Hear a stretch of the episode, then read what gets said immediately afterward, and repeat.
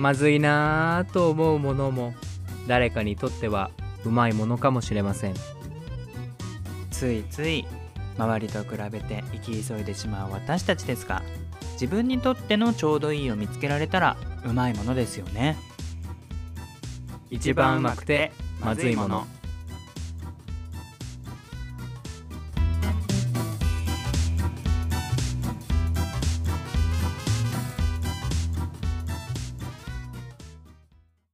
皆さんどうもえいしおです。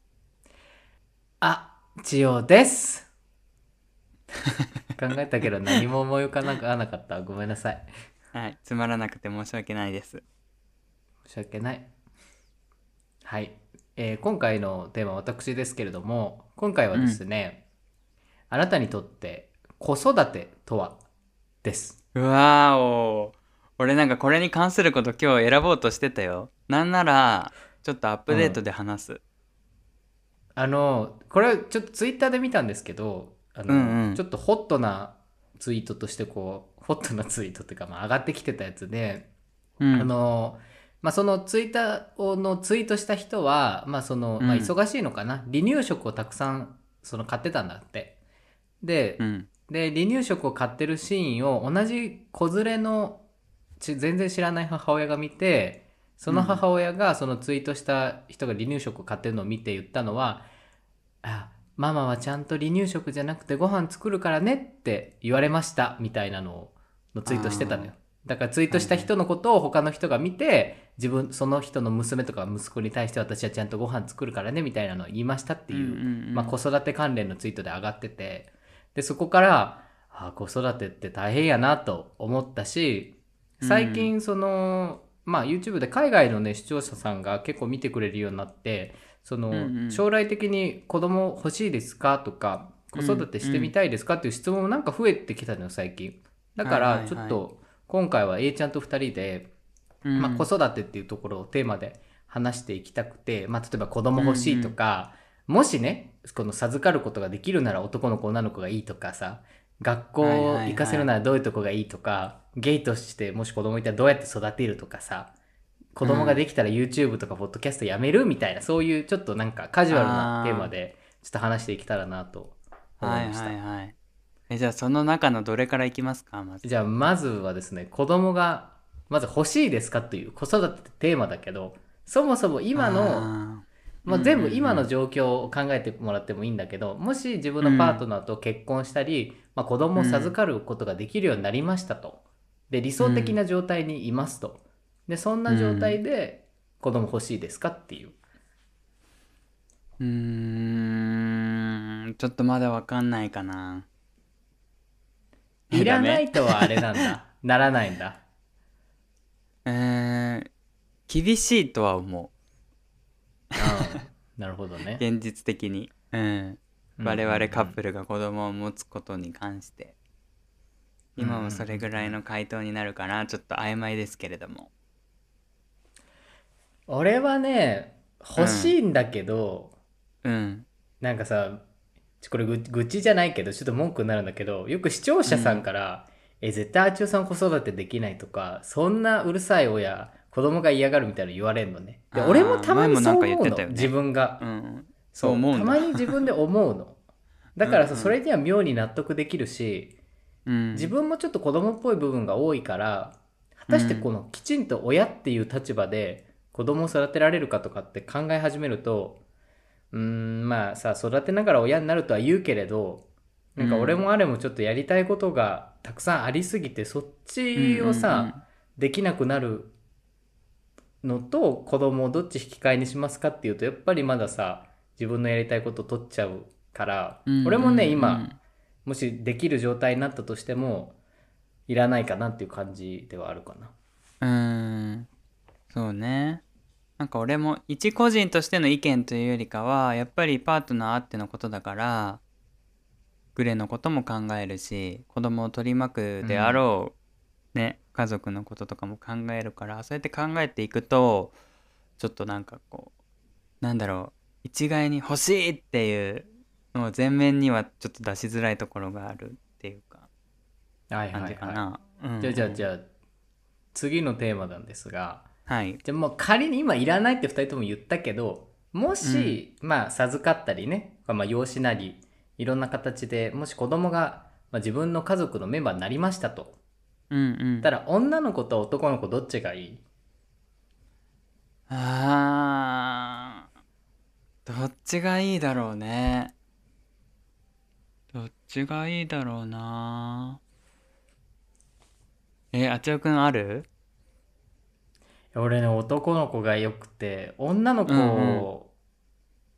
のこと全然知らないから、そのそうだよね。なんだろうなそうゲイだしさ女性の体っていうものに対してもそこまで深い興味関心があって育ってきたわけじゃないからその、うん。女の子と接してる距離っていうのが女性とね多分普通のストレートの男性より極端にそうなんて言うんだろう。男女の関係で少ないから、うんうんうんその育もし子供が女の子の場合どういうこう悩みを抱えるであろうかとかさどう対応していいかとかっていうのはね。ちょっと難しいからなんか男の子がやっぱうん。やりややりやすいっていうと失礼かもしれないけど、うん。ねいいかなと思って。そうだよね。なんか分かってあげられない悩みみたいのがどうしても出てくるよね。生理のこととか。うん。体の変化とかね。そうだよね。まあもちろん俺らが子供を授かるってなるとなんだろう。その産んで産んでくれた母親的な存在があるだろうしまあそのどっかの施設からね、引き取るとかだったらそこの施設の人とかも関わってくるだろうから本当に2人で育てるっていう状況とはまた異なってくるとは思うけどそれにしたってちょっとね想像ができない部分はやっぱりあるよね女の子ってなるだけうでね。ん。うん。そうね。そう考えると確かに男の子の方がなんだろう分かってあげられる部分は多いかもしれないよね。はいじゃあ次なんですけどこれが一番メインのテーマなんだけど、じゃあゲイとして仮に子供をこう授かった場合、うん。なんかどう育てるべきかどうしちゃダメとかなんか想像の範囲でしかないんだけど結構いろんな問題出てくると思うのよ、学校に行き始めたとして例えば日本で子育てってなったら周りに前例がなかったらさすごい好奇の目にさらされたりするわけだし、うん。周りとの関係とか、子供のそういう心理的な側面を考えるとなんかどう育てたらいいんだろうかっていうのでなんか俺も一時期あれがね子供欲しいって言ってた時期があったのよ。一時期そういう時があって、それなんか真剣に考えてめちゃめちゃネゴシエーションしてやっぱ無理だよね今じゃってなったんだけどうんどう育てるかってとこがやっぱ一番ネックだったのよね。やっぱ前例がなさすぎて。うん。そうだよね、まあ、そのどう育てるかっていうのももうほんといっぱいあるよね。そのいわゆるしつけ的なところもそうだしご飯食べさせるにしても寝かせるにしても何もわかんないしまあそれはねあの男女の親も一緒かもしれないけどほんとその言うように前例が周りにないから、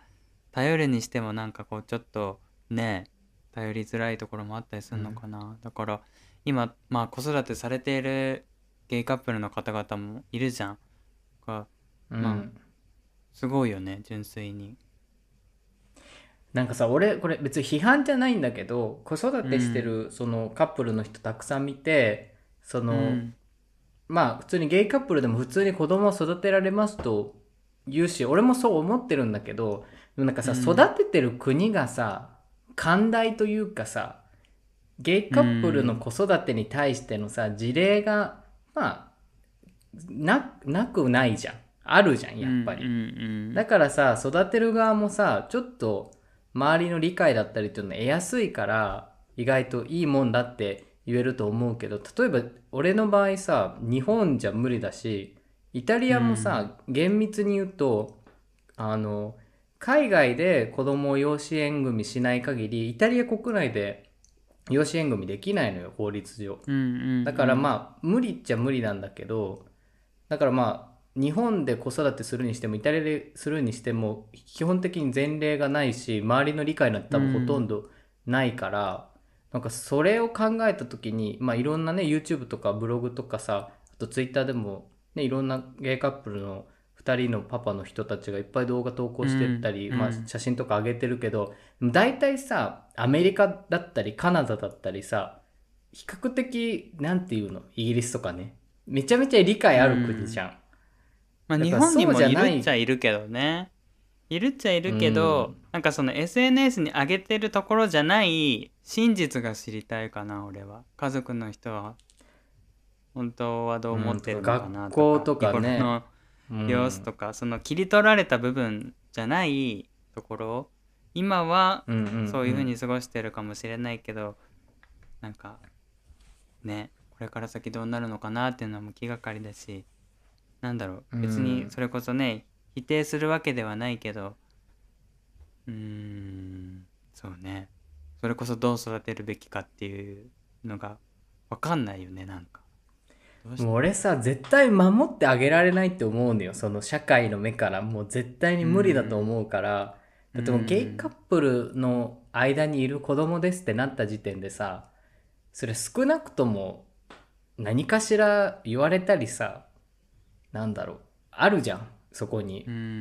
問題が。だからそれはさどうやってももうさあと100年150年くらい経ってさ人口の半分くらいがさ同性婚してない限り絶対無理じゃんそういうのって、だからそこを考えるとなんかさうんなんか何？なんかうんすごい否定的だかもしれないけど自分たちの体から実際に生まれるわけじゃない子供をなんかそこまでの苦労させてもらう意味って本当にあるのかなとかその子供のさ将来とか考えたりするとちょっと自分たちの手の及ばないところでいろいろ傷つけちゃったり傷つくことって絶絶対あると思うからそれをあえて自分たちの元に来てもらって経験させるのってどうなんだろうってたまにちょっと思ったりするのね。だから難しいよなと思って育てるにしても、もしうんなんか希望を持ってないわけじゃなくってまあこうやって配信してる俺らがそういうなんだろう否定的なというかちょっとネガティブなことを発信すること自体をちょっと好ましくないなって感じる人もいると思うけどまあなんだろうすごく現実的な意見だなって俺は思うの、あちおくんの意見が。だからなんかもちろん明るい未来がね訪れたらいいなとはあちおくも思ってるだろうけどやっぱ現実的にはさ俺らも傷つ傷つけられたというか傷ついた経験がやっぱあるし、うん。その今ね過ごしている中で世の中がそんなに変わってないなとかなんかまだ時間がかかりそうだなっていう実感があるからこそちょっとそうやってね現実的に考えてしまうよねどうしても。となるとうん、そううんうん。ちょっとなんかこう勇気がいるというかそこにやっぱ踏み込めない怖さみたいなのは実際あるよねやっぱりもちろんよくしていきたいね気持ちはあるけど、うん。うんうんうん。いやそうなそうなんだよ。ただやっぱさ30近くなるとさやっぱ同級生とのさ交流もさもっと深いレベルで密になってで意外とその自分の友達の過去の話とか聞くとなんか自分の両親が毒親だったとか、自分の育ってきた家庭環境があんまり良くなかったっていう話とか聞いてでそこから乗り越えるためにすごい時間がかかったとか、そこの毒親の影響を受けてることがもう仕事にもプライベートにもすごいこうこびりついてることがあるみたいな話をこうこの年齢になったら結構みんな打ち明けるようになったよね飲み会とかで。それを考えるとなんかゲイカップルのもとに生まれた子供もさもしかしたら俺らはいいとしてないけど環境的にさ、毒って言うとすごい強いけど環境としてさその本当に適してたかどうかなんてもうそんなん分かんないじゃん。今考えてるだけでも分かんない、将来も分かんないけど。そう考えるとちょっとね一瞬躊躇するというかしっかり考えなきゃなとはね思うんだよね。うん。うんだからやっぱそれってあっちおくんの責任感がやっぱ強いからだろうなって思うしなんだろう本当にじゃあたとえゲイカップルでも自分がその子供を持ってその子を本当に心から愛せるっていう本当にこうぶれない気持ちがあったら子育てししていろんなことがあっても乗り越えていけると思うしその前例を作るじゃないけどさうんうんうんうんそういうこともできると思うのよ。で、まうん。あその子もさあのなんだろう後ろめたさを感じることなくあこんな家族に生まれてよかったなって思うと思うの。でもなんか俺なんかそうだけどちょっとでも迷いがあったりとかするとやっぱそれが子供に伝わって子供すごく寂しくなると思うのえパパ自分のこと好きじゃないの、うんうんうん。とかなんかななんだろう？わかる？なんか本当はいなきゃよかったとか思ってるんじゃないの？とかそういうふうに子供に感じさせてしまうと思うのよ。なんかその自分の中にブレがあると。だからうんうんうん。そこがその確固たるものに変わるまでは子供をちょっとなんか持ってみようかなっていうようなその生半可な気持ちで持つべきではないなとは俺も思う。だからそうやってうん。なんかこうちょっと諦めなきゃいけないっていう現実がうーんその同性同士だとその自然にその妊娠して子供ができるっていうのがうんね今は不可能なのがちょっと寂しいっていうか悲しいというかなんそうかよね。ねうんうん。うん。なんだろう。そういう部分で引っかかりは感じるかな。もちろんね男女カップルの中でも子供ができないとか子供ができた時にどうしようとか不安もあるだろうけどまた違ったこう色味の悩みというか、スタートラインがちょっと違うというか なん,、うん。なんと言ったらいいんだろうね。そうそうそう。だからうん。そうだよね一概に欲しい。じゃあ今すぐよし育てようっていうようななんだろうこううんノリじゃないと思うけどみんな。でもノリで動わけないっていう。かる。みんな絶対そんな感じではやってない、うん。めちゃめちゃ考えてるとは思うけど、ん。ノリで考はないえと思うけど。た末にね、うん、そうそうそうそう。っていう感じかな。それはもちろんね全人類で言えることだと思うよ。ちゃんと考えてから、うんうんうん。ねちゃんとしなさいっていうのはみんなに言えると思うんだけど。そうね。ね。じゃあじゃあじゃあ最後ですが少なくて。はい。いえいえ。じゃあもし自分に子供ができましたと、うん。で今さ我々 YouTube ポッドキャストやってるじゃないですか。うんうん。やである種と使命感みたいなものがあってさまあこういうのも使命感はないかもしれないけどやってるわけじゃんで,、まあうん。で子供ができたとしたらそういうソーシャルメディアの媒体っていうのをどうするかっていうところで、まあ本当にこれは個人的な話なんだけどやめる？それとも続ける？あー。これはやめるかな。いや俺もやめるのよ。やめるのよ。うん。寂しいんだけどねね。こんなたくさんの人にフォローしてもらって聞いてくださるけどうんなんか恥ずかしくない？子供に将来見られるのも嫌だから多分俺全部動画消すと思うのよ。うんうん。しあとそまあれもあるし、怖いよね。やっぱちゃんと向き合いたい俺は。その子供と向き合いたいし、子供を養うための仕事にも一生懸命になりたいしもちろん今がね、うん。一生懸命じゃないかっていうとまたそれはそれで問題なんだけどなんか今はその自分のためにやってることでもあるじゃんこういう配信活動って。うんうんうんうん。だからまあ例えばそれが仕事になって結果として子供のなんか養育費とかになるとかそういう風になるんだったらまた話は別と思うよ。規模が大きくうんなって、うんうんとかもう引き戻せないところまで来てしまったみたいなね。う ん知名度とか影響力が、でもそういうわけじゃないからなんかうん。うん、やめていいんじゃないかなっていう気はする。なんとなく。俺もやめるかななんか。うん。そのうん。かなまあやるとしても子供ができましたっていうことは言わないでやり続けるかも。YouTube とかね。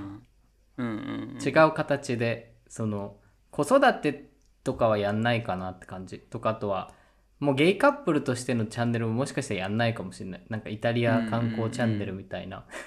そっちにしようとするかももしやるならね、うん。そうね。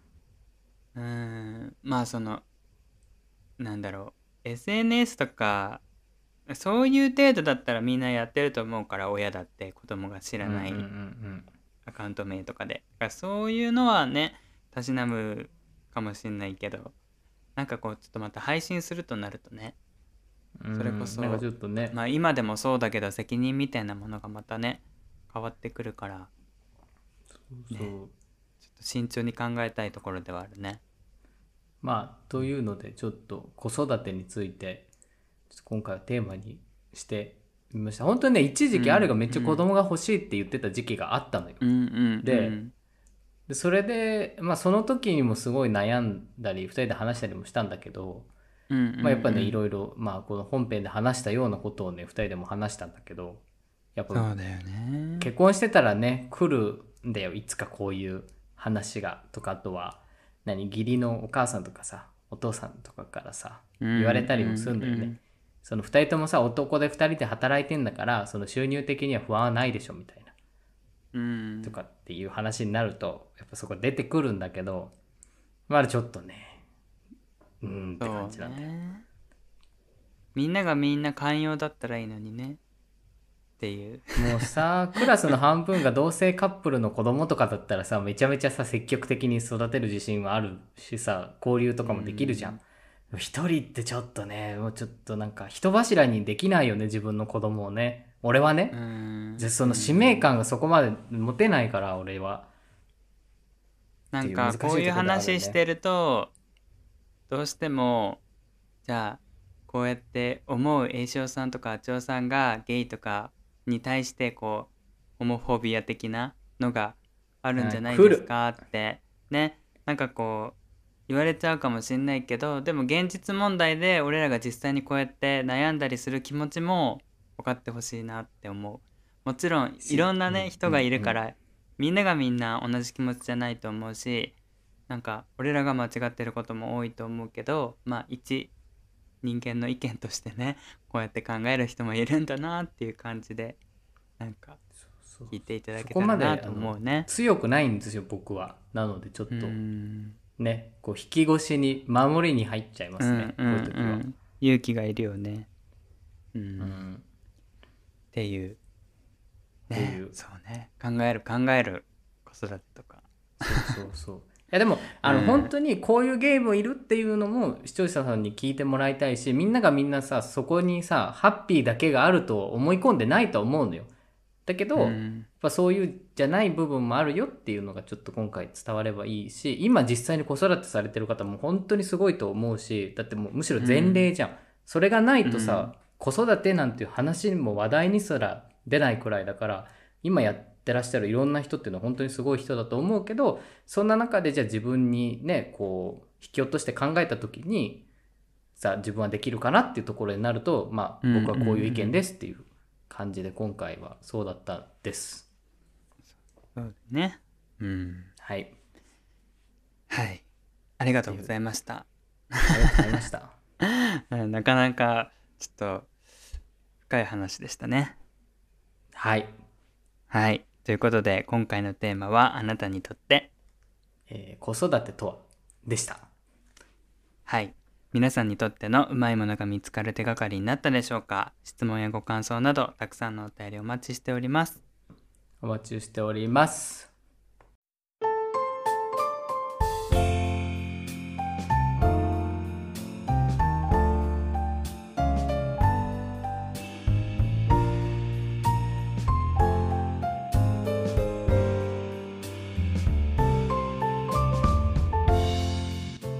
の番組は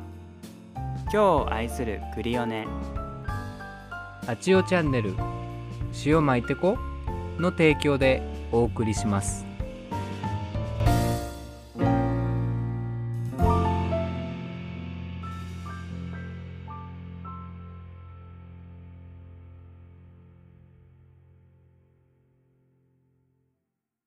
それでは今週のアップデートです。はい。いやー子供たちはもう夏休みですかね。はい、そうですね。はい。あのーまあ 去年夏の一人語りであなたにとって夏休みとはというのもちょっとお話ししてますのでまだはいはいお聞きでない方はうんぜひ聞いてみてください。あちおくんは確か好きな映画の話とかをね そうですねたくさんしてくれたりねしました。はい。ねだからこうちょっとなんか最近いい映画ないかなとかこの夏どうやって過ごそうかなってお思いの方はぜひね聞いてみていただければと思いますが。ということであの、まあ、私からねアップデートしていこうと思うんですがはい。先ほどのテーマ「子育てとはで」うんうんあの、まあ、自分も似たようなことをねちょっとちょうどアップデートで話そうかなと思ってたから、またちょっとシンクロを感じたんだけどなんかこう最近本読んだりドラマ見たりとかしていてふと思うことがあって、うん。まあ、そのさっきの子育てとはの話に似てるんだけどちょっと視点が違うかなとは思っていて、うんうんうんなんかこのまま自分がまあこう生活していっていて一人のこう人間として親になるっていう経験をしなくてもいいのかなってなんか思うことがあったんだよね。はい。だから、まあ子育て子供を持つ子供が欲しいっていう視点じゃなくって親になるっていう視点でなんか俺はハッと思うことがあって。うんなんかこう親になったからこそ経験できる思いとかなんかこう味わいみたいなものがあると思うのよ。例えば小説読んで親目線でこう書かれている文章とか読んでああ自分はなんかこういう風に感じたりとかこういう経験ができないのかななんて思ったりすることもあるし、やっぱこう一人の子供を大人になるまで育て上げるっていうのはすごく貴重な経験だと思うんだよね。うん、大変だとは思うけど。だからなんかねさっきの話にも通ずるけど自分がこのまま何もせずにいると、いくらねパートナーと愛し合ったからといってまあちょっと生々しい表現だけどね赤ちゃんをはらめるわけでもないし相手にはらんでもらえるわけでもないじゃん、だから、なんかねそういうふうに思うことがなんかあるんだよね。なんか子供が欲しいっていうよりかはなんかこう、親になりたい気持ちが時々こう湧いて出ることがあってなんかそういう話ができたらいいのかなとかって思ってたから、なんかこれをテーマにしようかなどうしようかなっていうのも悩んでたんだけど、うんうんうんうんうんうん。でもなんか俺はこういう話をグレにはしないようにしてるんだよね。子供の話とかっていうのを。でなんでかっていうとグレはもう子供が嫌いだし、なんか、じゃあ例えば俺が子供が欲しいとか親になりたいっていう話をまあ真剣にそう思ってうん。持ちかけたら多分うーんそこをグレが譲るってことはないと思うんだよね。多分じゃあ別々の道を歩もうかっていう風になるような気がしていてまあそれーなるはほどね話してみないと分かんないしうん。じゃあ自分が本当に子供が欲しいかっていうわけではないからじゃあそのね栄翔さんがそう思うんだったら自分の気持ちに正直になった方がいいですよみたいな ね声も聞こえてくるような気がするけどでもそこまで別に気持ちが高ぶっているわけでもなくってなんかいつかねそうんいグレうとはそうそうそう離れたいわけでもないし一緒にいたいからこそその子供を持つ持たないの選択もちゃんと考えていかなきゃいけないし、うん。なんかね本当タイムリーにあっちおくんがそういうテーマを出してくれたから改めて考えたんだけどやっぱこうそうね。2人の問題じゃん、あっちおくんもアレさんと話したって言ってたけどねどっちかが欲しいって思っても、やっぱ片一方が今はそういう時じゃないって思ったら子育てするタイミングじゃないんだと思うし、ね。でもなんかこそううね。ね一回しかない人生で親になるっていう経験をしてみたいなっていう気もあるのよ。なんか子供が欲しいっていうよりかは自分の経験としてねなんかそういうふうに思う時があそうねだるなっていう、ってみんなそれは考えるよね、絶対。人生に一回はさ、うんその別にその真剣に本気で深く考えるわけじゃないけどさそういうことやってみたいなみたいなのって絶対一回は、まあ、考える人の方が多いんじゃないかなと思うから A ちゃんの気持ちはわかる、うん。うん。ねそうそう。だからもっと具体的なところで考えていくと自分が死んだ後誰が見とってくれるのかなとかそこなんかねその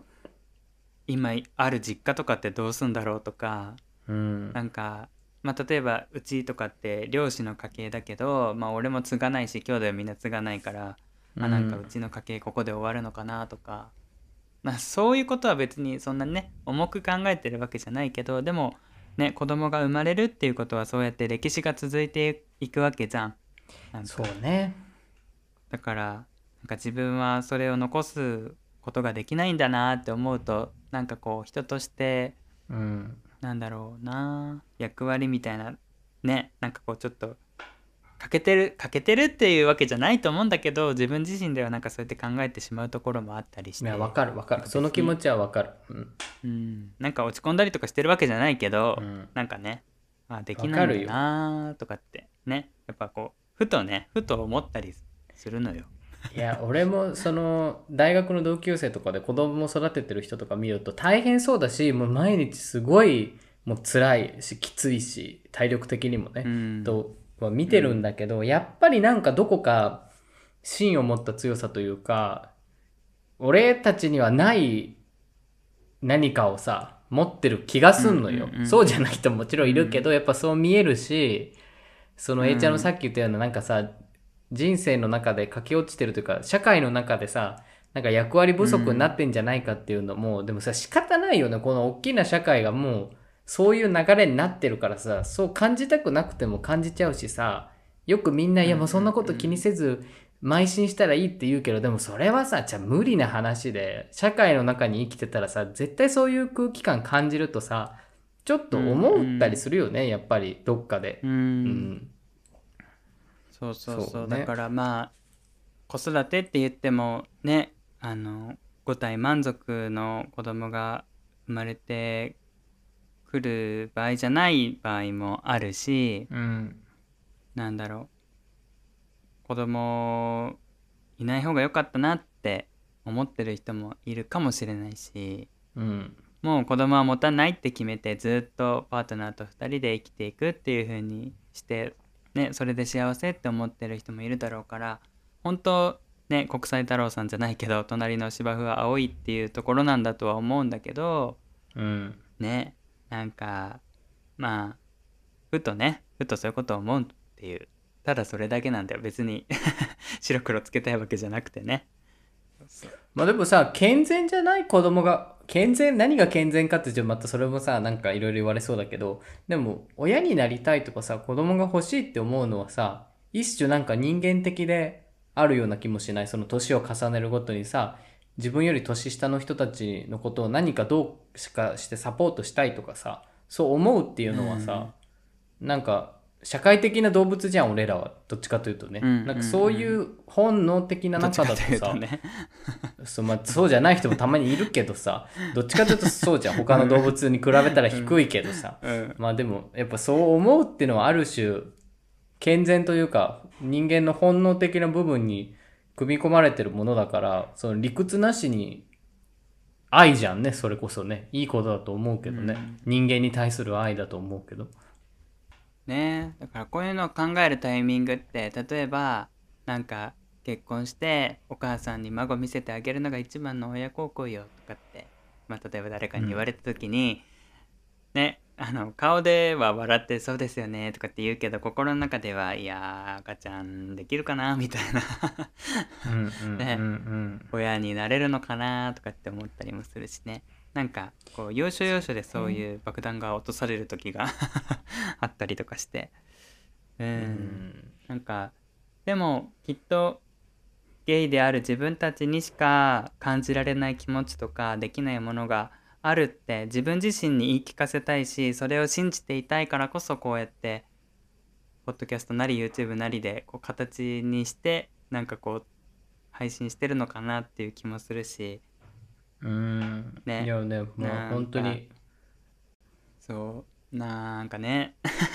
でもさ味方作りたくない？うん。自分と同じ考えを持った人がさ、いると思うとなんか安心できたりするじゃん。なんかこう,、うんうん。うんこのポッドキャスト聞いてくださる多分大多数の方はさどっちかというとちょっと保守的なさ俺らのゲイとして保守的な俺らに対してちょっと好意的な印象を持ってくださってる方が多いと思うからそういうのもちょっと、うん。なんだろう自分の生きやすさにはつながるよね。聞いてくれる人がいるイコール、うんうん。うんまあなんとなく理解してくれてるって思うとあれだから仲間を増やすっていう意味でもね重要よね。こういう形にするのはね。うんそうね。ほんとほんと。だからまああとは教師になる時に、うん。まあ、ゲイっていうのを抜きにしてなんかその教師になったらたくさんの子供たちを、まあ、見れるわけだからそこに情熱を注ぐっていうやり方もあるなとは思ったけど一方で教師になって結婚して子供ができたら、自分の子供に割いてあげられる時間ってすごく少なくなるなって思ったの。仕事も多いし、例えば同じ地域に住んでて運動会が重なったら自分の子供の運動会には行けないとかってなっちゃうわけじゃん。うん。だからそれもどうなのかなって思った時になんかその他人の子を大勢見るよりは自分の子一人をうなんかんこう愛を注いであげられる別の仕事をついた方がいいんじゃないかって考えた時もあったの。まだその時はゲイとかうんぬんなしにしてね。うん。大学の時とかだったから。だからなんかそういうふうにも考えたことがある子育てに関してね。なるほどね。だから本当いろいろね見方はあると思うけどなんかちょっと最近そういうことを考えましたっていうねアップデートでした。いつもとちょっとテイストの違う。うい、はい。じゃない？はい。ちょっとこのねぼんやりしたままちょっと終わらせようと思いますけれども。はい。はい。じゃあ、続いて私ですが、はい。あのーこの1週間、アレさんが出張であのいないんですよ。うんうん。なので、まあ、ずっと一人で生活、一人で生活っていうか、まあ、普通に過ごしてるんですけど、あのね。ツイッターでも取り上げたんですが、昨日ですね、ちょうど、昨日じゃないか、おと、おとついかな？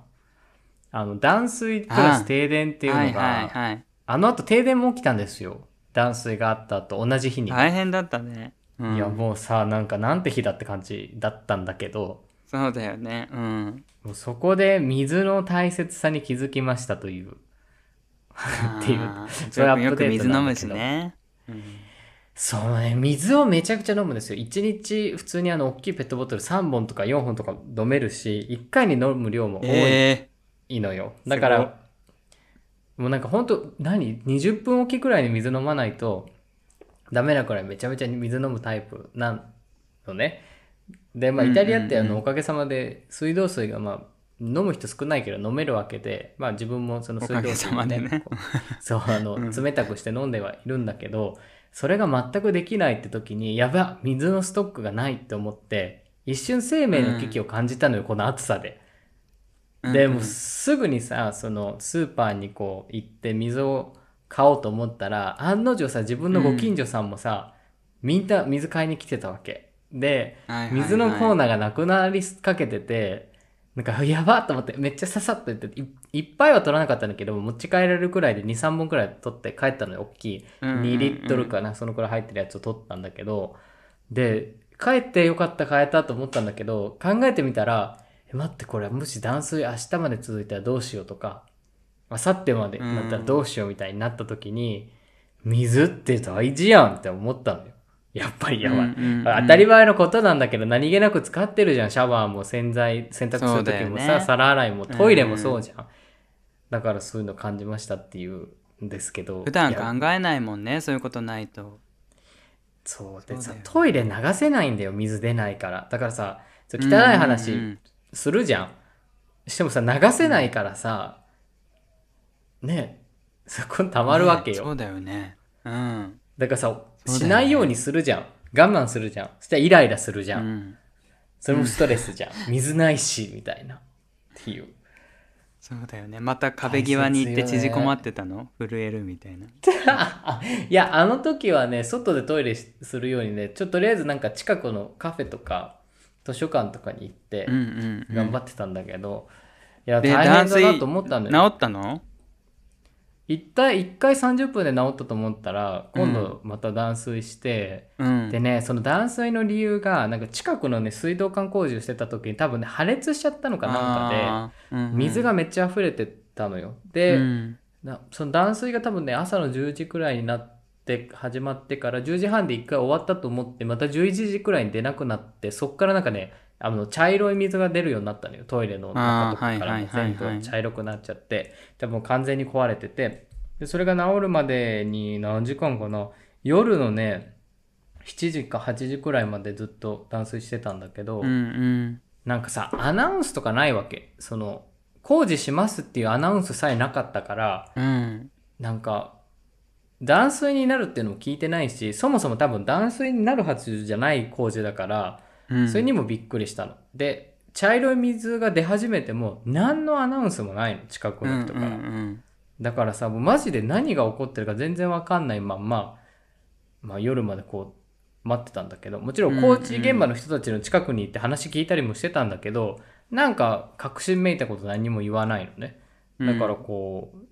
えー、何なんだろうと思いながら茶色い水は出るしと思いながら過ごしてたんだよ。本当にちょっと大変だったし、うんで茶色い水が出る嫌だなと思ってたタイミングでろ夜の6時くらいかなにまた停電になってでさパソコンで全部作業してたうちデスクトップだからさあ停電になった瞬間全部消えたのね。あでマジかーってなって。いやまあ案の定そのストックが、そうそう、まあ、ストックがあったし、そのオートセーブモードとかでいろんなデータはセーブされてたんだけど、うんうん。やっぱさ、10分とか15分前の作業からもう一回やんなきゃいけなくて、ちょっと大変だったっていう、なんか散々な日だったんですよ。えー、本当だね。いやーいつそうなるか分かんないところがまたね。今なんかそういうの多いね。電気もさ節約しろだの。水道もなんかそういう風になっちゃったりとか日本でも割とさ、ね。自然災害多いじゃん地震とかもあるからそういうなんか今あれだよね、洪水で、あれになってる地域があるんでしょ？すごい。雨かなんかで埋まってる地域があるみたいな、ねうん雨とかも。なんか一時期は雨降らなくって水が足りないって言ってたと思ったらすごい雨降ってね大変だったりとか。だから割ともう今その備えしてる人多いと思うのよ。震災に備えてこう水とかも、うちもあるけど。だからねなんかいざそういう水が止まったり電気が切れたりとかしないとそのありがたさって分かんないよねなんか準備してるつもりだけどそうですよ。うんいや俺準備全然してなかったからしようと思った。やっぱペットボトルのうんうん水何個かちょっと買っとかないとなと思った。そうだよねそうそうそうだからなんかコロナの時もさコロナの時ってまあ今もねすごい人数また増えてるんだけどトイレットペーパーなくなったりとかしてさトイレットペーパーのありがたみを知るみたいなさまあさ、トイレットペーパー最悪手で拭きゃいいじゃん。後で石鹸で洗えばいいからさ、うんこなんてさ。飲めないのきついよね。まあまあまあえ、だって手で拭いてさ、手でちょっと洗えばいいじゃん。綺麗なアルコールで消毒したらさ。今その別にどっちが悲惨かとかいうのを比べてるんじゃなくて一つの例として言ってるんで ちょっと多めに見てくださいよそこ ねまあでもね備えは大事ですよね何事もね、うんいやいや、ほんや本当ですよ。本当ですよ。うんうん本当に。本当でに。もあのあちおくんのあのツイートを見た時に、あこれはアップデート決まりだねって俺コメントしようと思ったもん。けどちょっと控えておきまはいしたそうよ。いや、もうそうです。まさにそうです。うんうんこれ来るなとは思った。あー大変だったね。っていう。今はもう大丈夫いなんだ。やもう。でさ原因不明のままさ水が出るようになったわけよ。うんうん。だからさなんかさなんかさ一個前のポッドキャストでさなんか A ちゃんのさ話で B さんの責任感が強いみたいなこと言ってたけどさ俺も若うん干責任感強い男疑惑があるからさ、ちゃんと言えよって思ったの。これはみんなに明確に提示すべきでしょと思ったのよ。なんでこうなったかっていうのをみたいうんうんうなん。超クレーマーみたいになったんだけど、と思ったんだけど、ねまあまあ抑えて抑えてっていうっていう、うんうん。だってそう茶色いの出たらびっくりするっしょ。自分ちだけが悪いのかさ、うん。その水道管工事のせいなのか分かんないじゃんもう死活問題だもんね水はね。そうちょっとそう正義感出てさなんかどういうことってちょっと思ったんだけど。ね。それって正義感なのか いやただのクレーマーかもしれないけど。な いやいやクレーマーでもないけど。そうだよね。でもさお知らせくらいすなんかするじゃん。日本でもさまあうち、まあ、前働いてた会社がさそういうなんてインフラ系の会社だった時に、やっぱそういろいろインフラやる前っていろんな近隣住民にさその張り紙とかさ粗品みたいなの渡すのよ、ちょっとうるさくなるからすいませんけどって言って洗剤とかさあと渡すのやってたんだけどそれでさ一応知らない家にもそういうの入れるのよお知らせと手紙をねうんうんうん。クレームが来ないように。全く今回なかったからさ、ちょっとそういうとこで働いてた歴があるからさ、どういうことって思ったのよ。なんか一言ないんかいみたいな。別に粗品はいらないけど、なんか張り紙くらい貼ってよねと、ちょっと思ったっていう。なるほどねそういう時にさ日本とイタリアを比べて、ああもうやっぱ日本は丁寧だなとかって思ったりする？それはうん思うけどで、うん。思うんだけど思うんだけど逆にこの何も言わない感じがいいと思った。そのクレームが増えないとクレームもちろんそれのせいでクレームは来るけど あどうせまたないんだなと思って。だってだってさそのかその時働いてた時超だるかったんだもんなんかいちいち粗品とか持って行った時に「この時期にするんですか?」みたいなこと言われてさどっちの立場で話してるかわかんないんだけど、い やまいや嫌だと思ったんだけどでも楽だなと思ったらこっちの方が、で自分が働いてた時はあの最近ピアノレッスンとかあるんで今やられて困るんですとかって言われてもさそんなん知らないじゃんと思ったの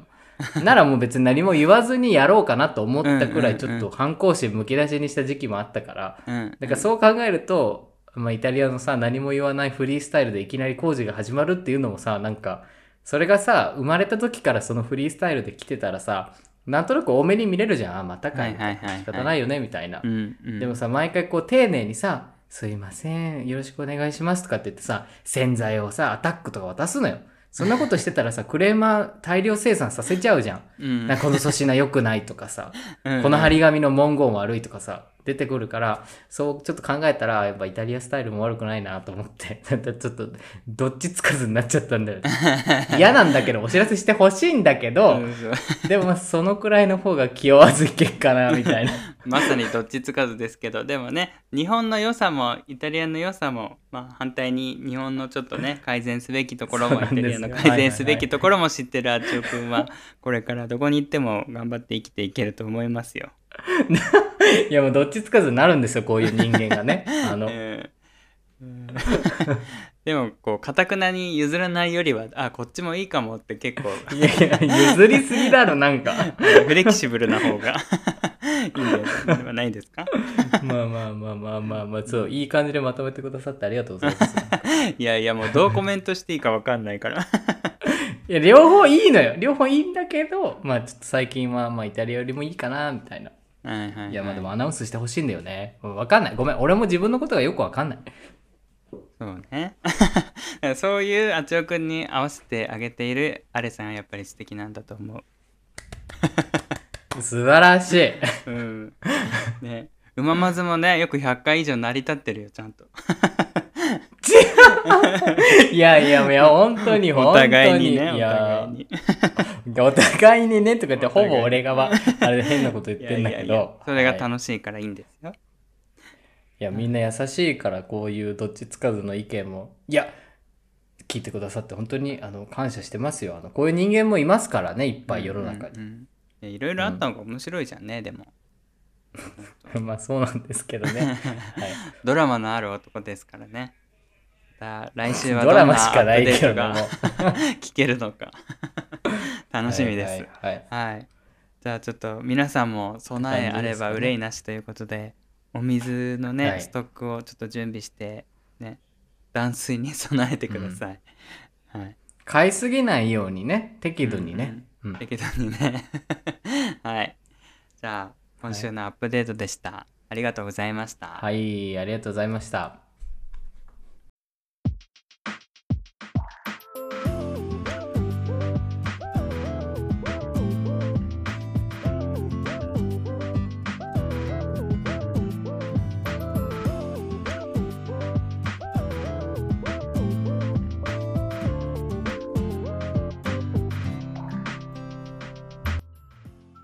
エンディングですが皆さんからご意見を募ったものの何も意見がないのでこれでいいんだということでシンプルにいきたいと思います。今回はあなたにとって子育てとはでした。いかがだったでしょうか？自分の話そうと思っていたアップデートとテーマが重なってすごくなんか親近感を覚えました。お知らせです。うままずでは皆様からのお便りをお待ちしております。うままずポストもしくはメールアドレスうまくてまずい gmail.com からお寄せください。あなたのうまいなぁと思った嬉しい出来事やいやこれはまずいでしょうと感じた体験談やお悩みなど過去のエピソードに関することでも構いません。ぜひぜひお聞かせください。また星マークの評価やコメントなども随時お待ちしております。どうぞよろしくお願いします。ということで皆さん今回もありがとうございました。また次回お会いしましょう。えしおでした。サリュー